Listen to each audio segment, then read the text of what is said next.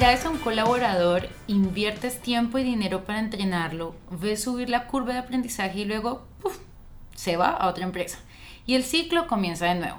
Si esta situación es recurrente dentro de tu agencia, es hora de pensar en cuál es la raíz de ese problema y encontrarle una solución. Uno de los principales aliados en esta misión puede ser un código de cultura fuerte y bien claro, que esté establecido desde el momento de la incorporación hasta el último día del colaborador dentro de tu institución. Con esto en mente, hemos traído a Pablo Vitancourt, Business Partner aquí en RD Station, para este episodio que se llama Cómo reducir la rotación de personas en tu agencia e implementar una cultura organizacional. Este es Partners en Conexión, un podcast hecho para el universo de las agencias aliadas en RD Station. Cada 15 días tendremos un nuevo episodio.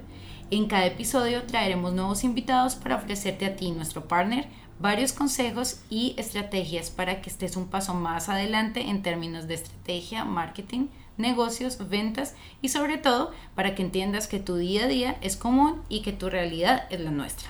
Mi nombre es Laura Guerrero y soy parte de un equipo de especialistas en capacitación de aliados aquí en Art Station y hoy voy a ser su host en este episodio. Sean bienvenidos.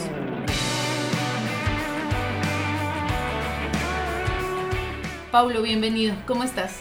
Hola Laura, muy bien, ¿y tú? Bien, gracias. Estamos muy felices de tenerte. Eh, tuvimos varias partners que nos hablaron de su dolor. Este era su dolor.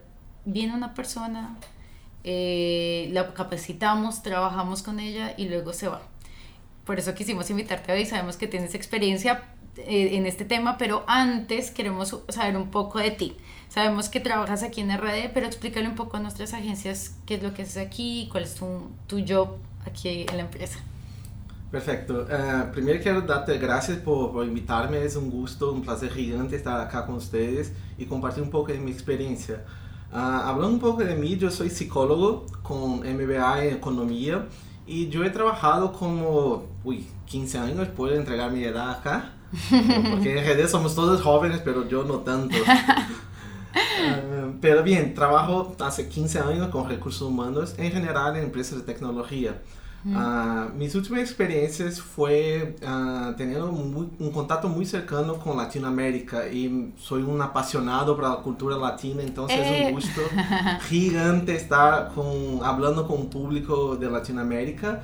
Uh, incluso yo trabajé dos años desde la Ciudad de México, entonces tengo una conexión muy fuerte y hoy tengo el placer de estar junto al equipo internacional.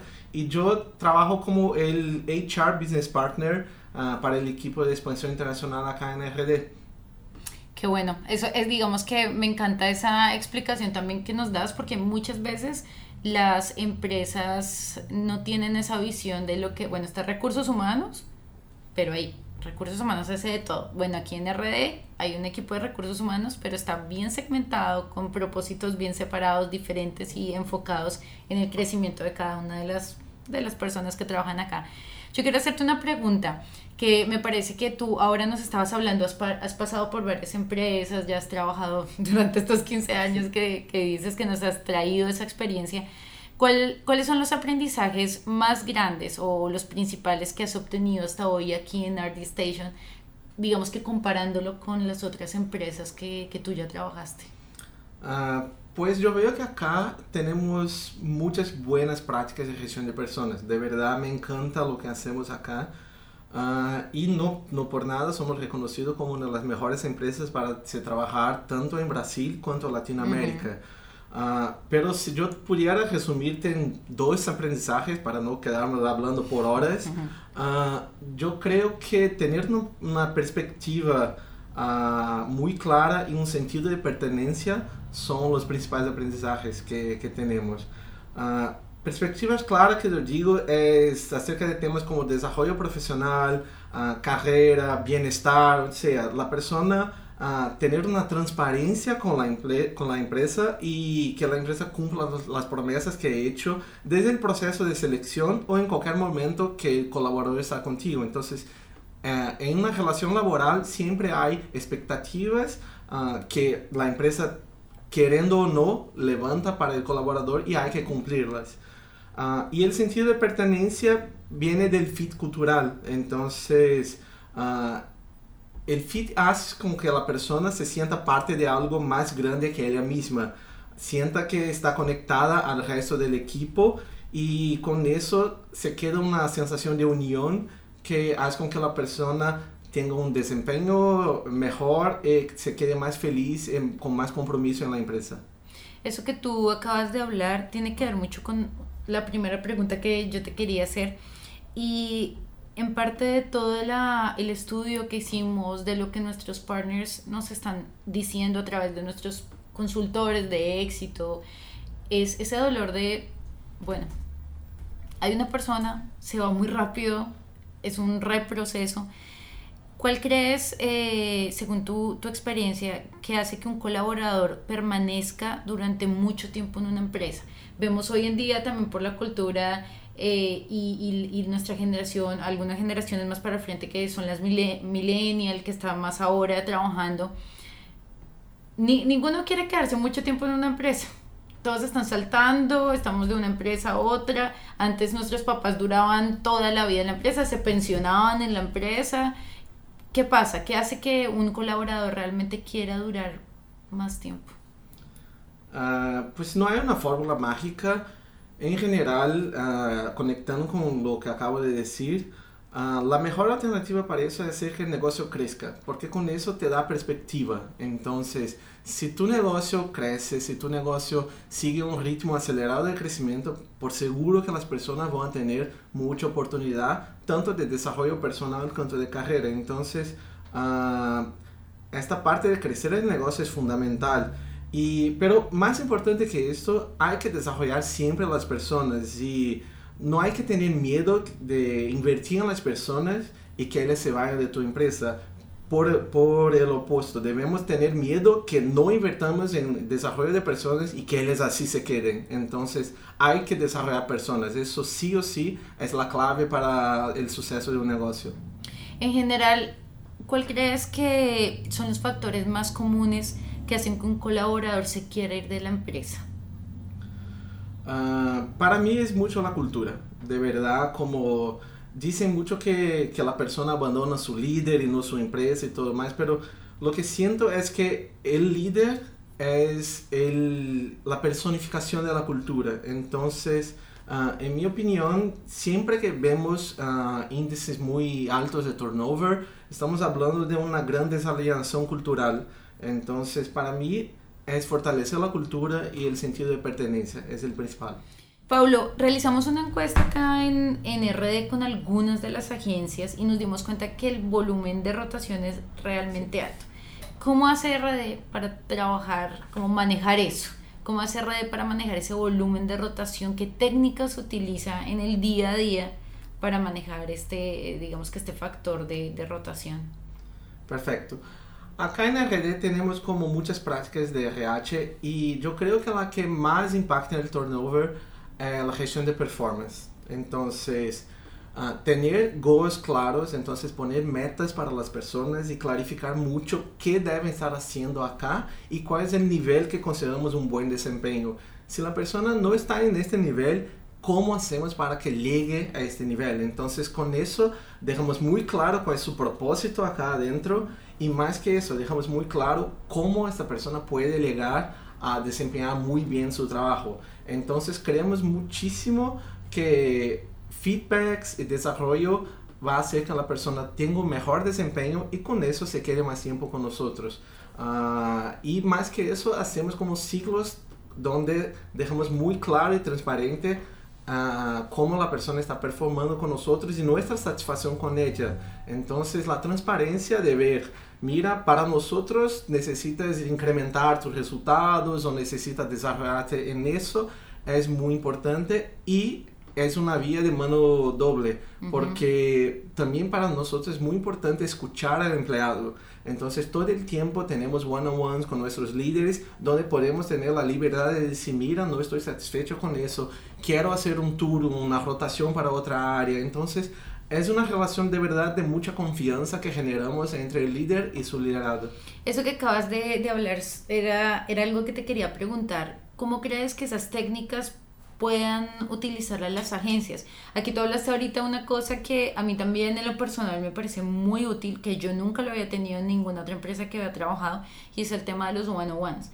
Explícales un poquito a las agencias qué es un one-on-one y alguna otra práctica que tú creas que es útil en las agencias para, para ellos implementar, que tenemos aquí en RD y que les puede servir a ellos en las agencias. Perfecto. Uh, una one-on-one es una junta donde vas a platicar con su liderado. Es sencillo como eso. Uh, hay, claro, que buenas prácticas para eso. Uh, el primero es, no, no, es no, no se debe solo hablar en esas one-on-one de performance. Entonces, un error que siempre los líderes yo veo que cometen es, se sienta para hablar con su liderado y empieza a hablar de proyectos, empieza a hablar de las cosas que están malas, lo que necesita entregar esa semana. Y claro, eso es muy importante. Hay que acompañar la performance de las personas. Pero también hay que ver si la persona está feliz, si su bienestar está bien. Entonces, trabajar más que solo performance, trabajar desarrollo, carrera, feedbacks, hablar de proyectos, de planes. Entonces, en ese momento de las one-on-ones, aprovechar para escuchar las personas. Entonces, nosotros acá decimos que la one-on-one es un espacio del liderado. Entonces, el liderado debe liderar la one-on-one. Eso es muy importante porque es un espacio para él.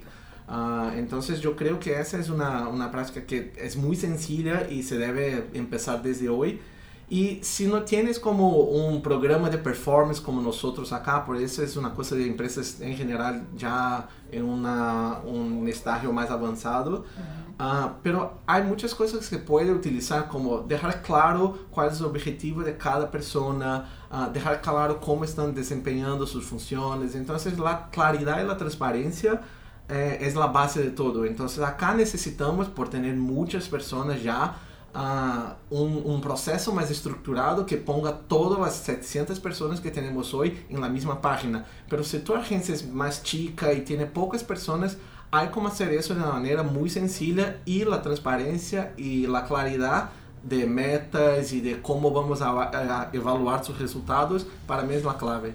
Yo tengo una pregunta que creo que es muy válida y es a veces las personas que no se les da tan fácil el tema de, bueno, sentémonos y hablemos. Hay personas que tienen por su personalidad, son más abiertas o de pronto se les, se les facilita más.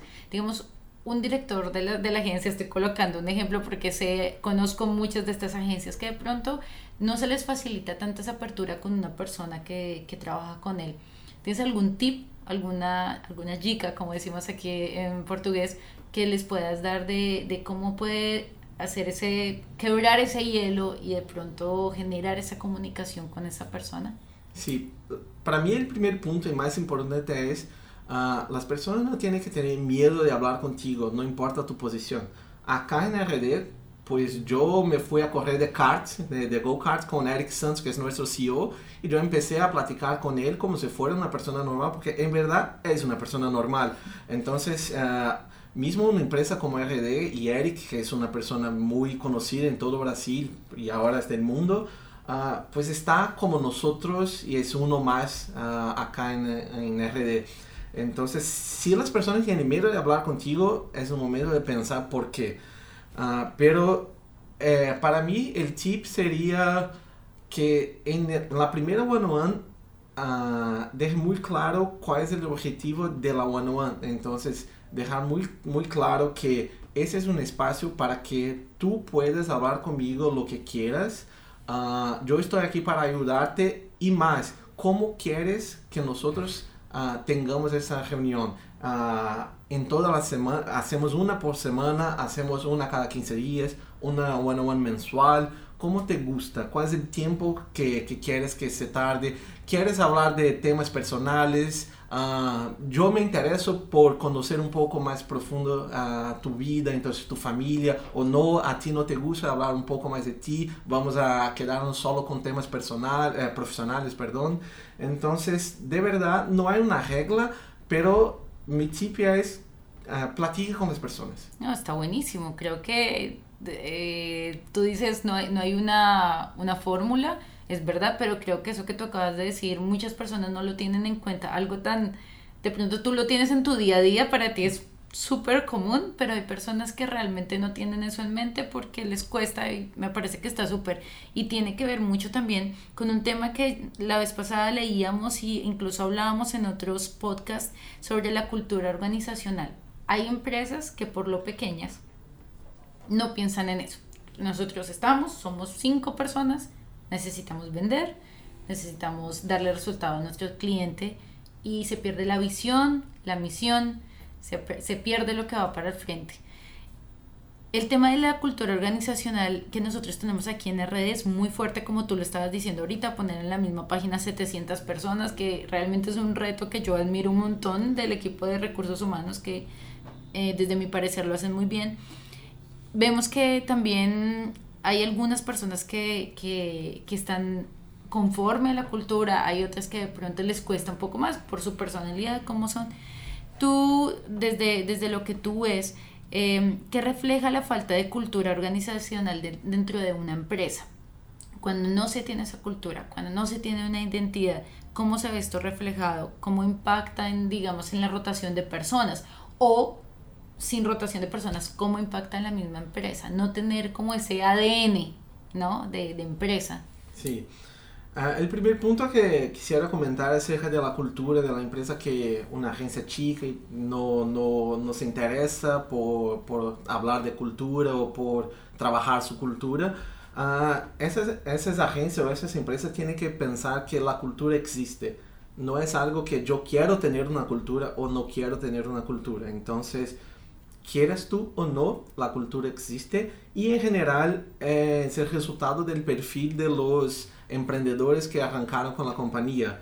Uh, hay, que, hay que ver la, la, cultura como sí una parte inspiradora y por eso tenemos, por ejemplo, nuestro Culture Code que, que tiene mucho de inspiración a las personas que están aquí adentro. Pero más que eso, la cultura es un reflejo de la realidad de, de cómo las personas experimentan uh, sus días acá en la compañía. Entonces, con eso, uh, trabajar cultura no es una opción ella existe y te puede ser una buena cultura o no.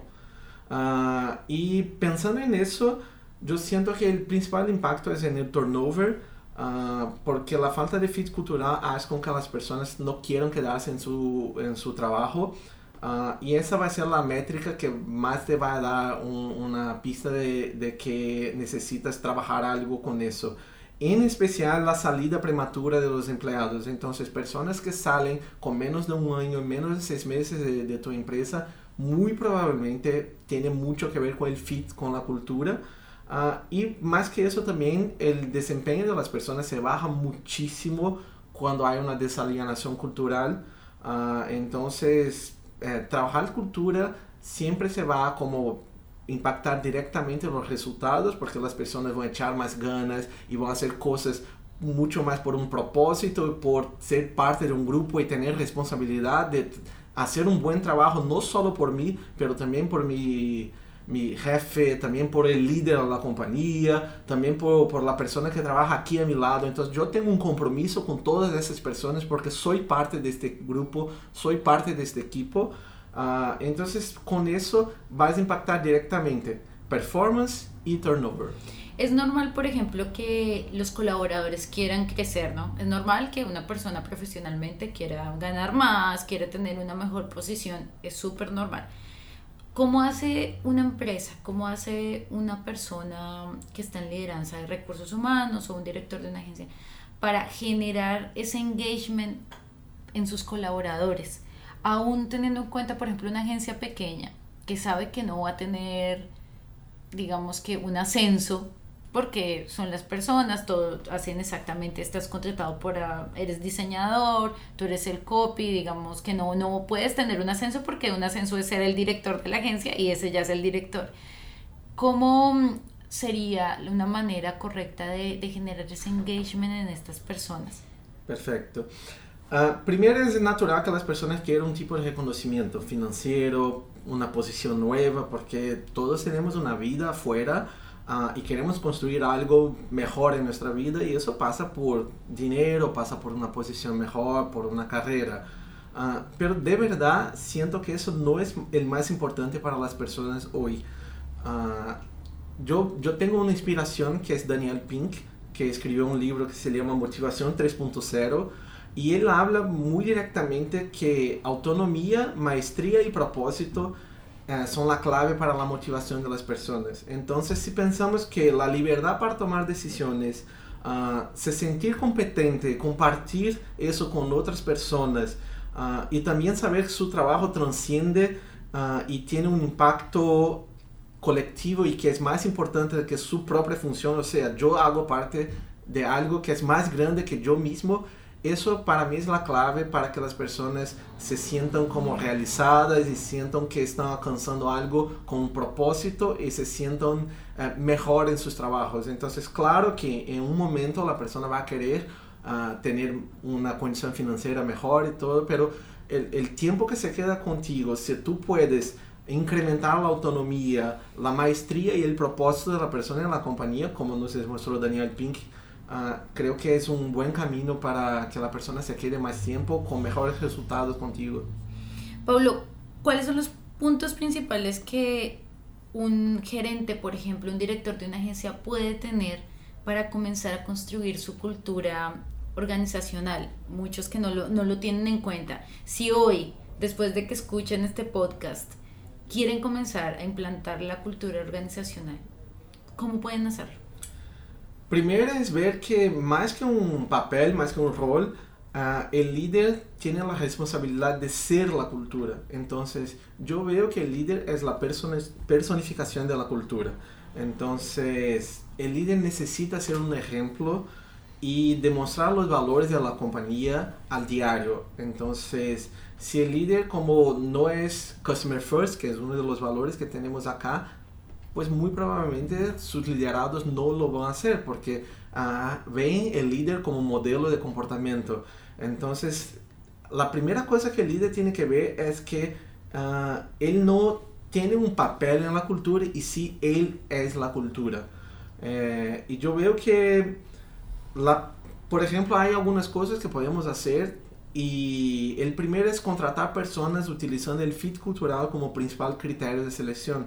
Entonces muchas veces uh, pensamos si la persona tiene la experiencia, si la persona uh, se encaja en nuestra parte de sueldos, pero ¿y el fit con la cultura? Si yo, si yo meto en mi empresa una persona que tiene pensamientos y valores muy distintos a los míos, pues se va a pasar un conflicto y eso no va a ser bueno.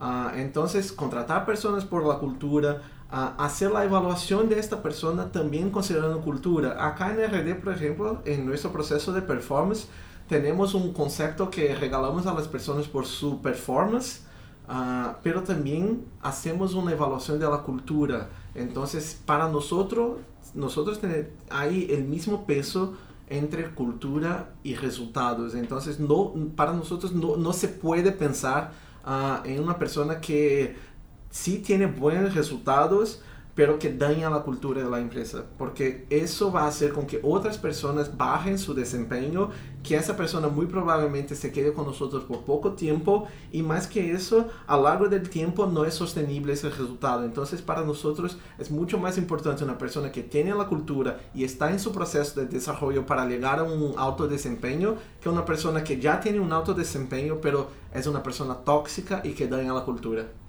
agencias, cultura y resultados. Súper importante.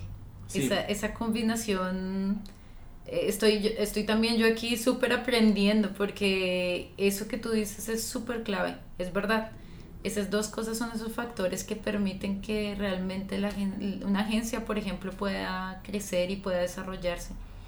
Y en línea con, con esto que, que también tú estás diciendo, para esas agencias que ya tienen una cultura organizacional, por ejemplo, que sienten que tienen algún modelo, ¿cuál sería un indicador para ellos darse cuenta que tienen una cultura errada o que sus colaboradores no están alineados con esa cultura que ellos tienen? Uh, en general, las empresas están utilizando el engagement, ¿no? Entonces, acá en RD utilizamos el ENPS, uh, pero de verdad necesita de, de, una empresa más grande para que pueda utilizar eso porque necesita de un trabajo estadístico y todo. Lo que yo puedo decir es que hay que entrenar los líderes o si tú eres el único líder, que tenga un contacto muy cercano y de confianza con su equipo. Entonces el líder necesita mirar a los ojos de las personas y ver si la persona está bien. Y si no está bien, que tenga la confianza de llegar y preguntar, oiga, ¿te está pasando algo?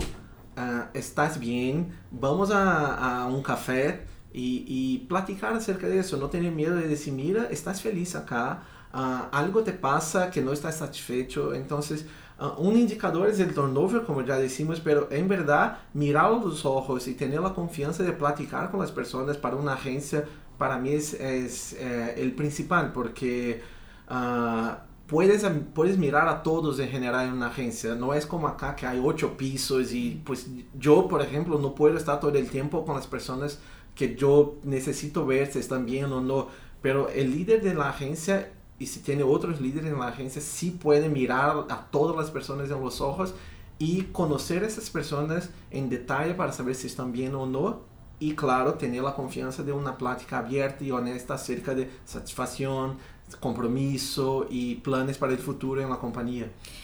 Tú hablas de eso y yo pienso que eso permite identificar en el día a día cuáles son esos colaboradores que están pensando en irse, por ejemplo ¿Tú crees que ese tipo de charlas permiten que el líder se dé cuenta? Sí, seguro. Pero hay que ver primero si la persona no tiene miedo de hablar que se quiere ir. Porque en general cuando una persona viene a ti y dice, mira, me quiero ir, yo estoy feliz, el líder rechaza a esta persona y ya la deja como, bueno, lo voy a dejar en el cantito y un día se va, se va a asumir de aquí, no es mi problema. Y al revés, uh, si la persona estás diciendo a ti que piensa en salir de la empresa, significa que a ella le gusta estar en esa empresa, tanto que te está diciendo y confía en ti para decir, mira, uh, pues algo está pasando y me quiero ir, pero te estoy diciendo, confío en ti y quiero que prepárate, que esté preparado para, para que yo me pueda ir. Entonces, para mí primero, no hay que castigar a una persona que de una manera muy honesta y transparente te dice que quiere ir.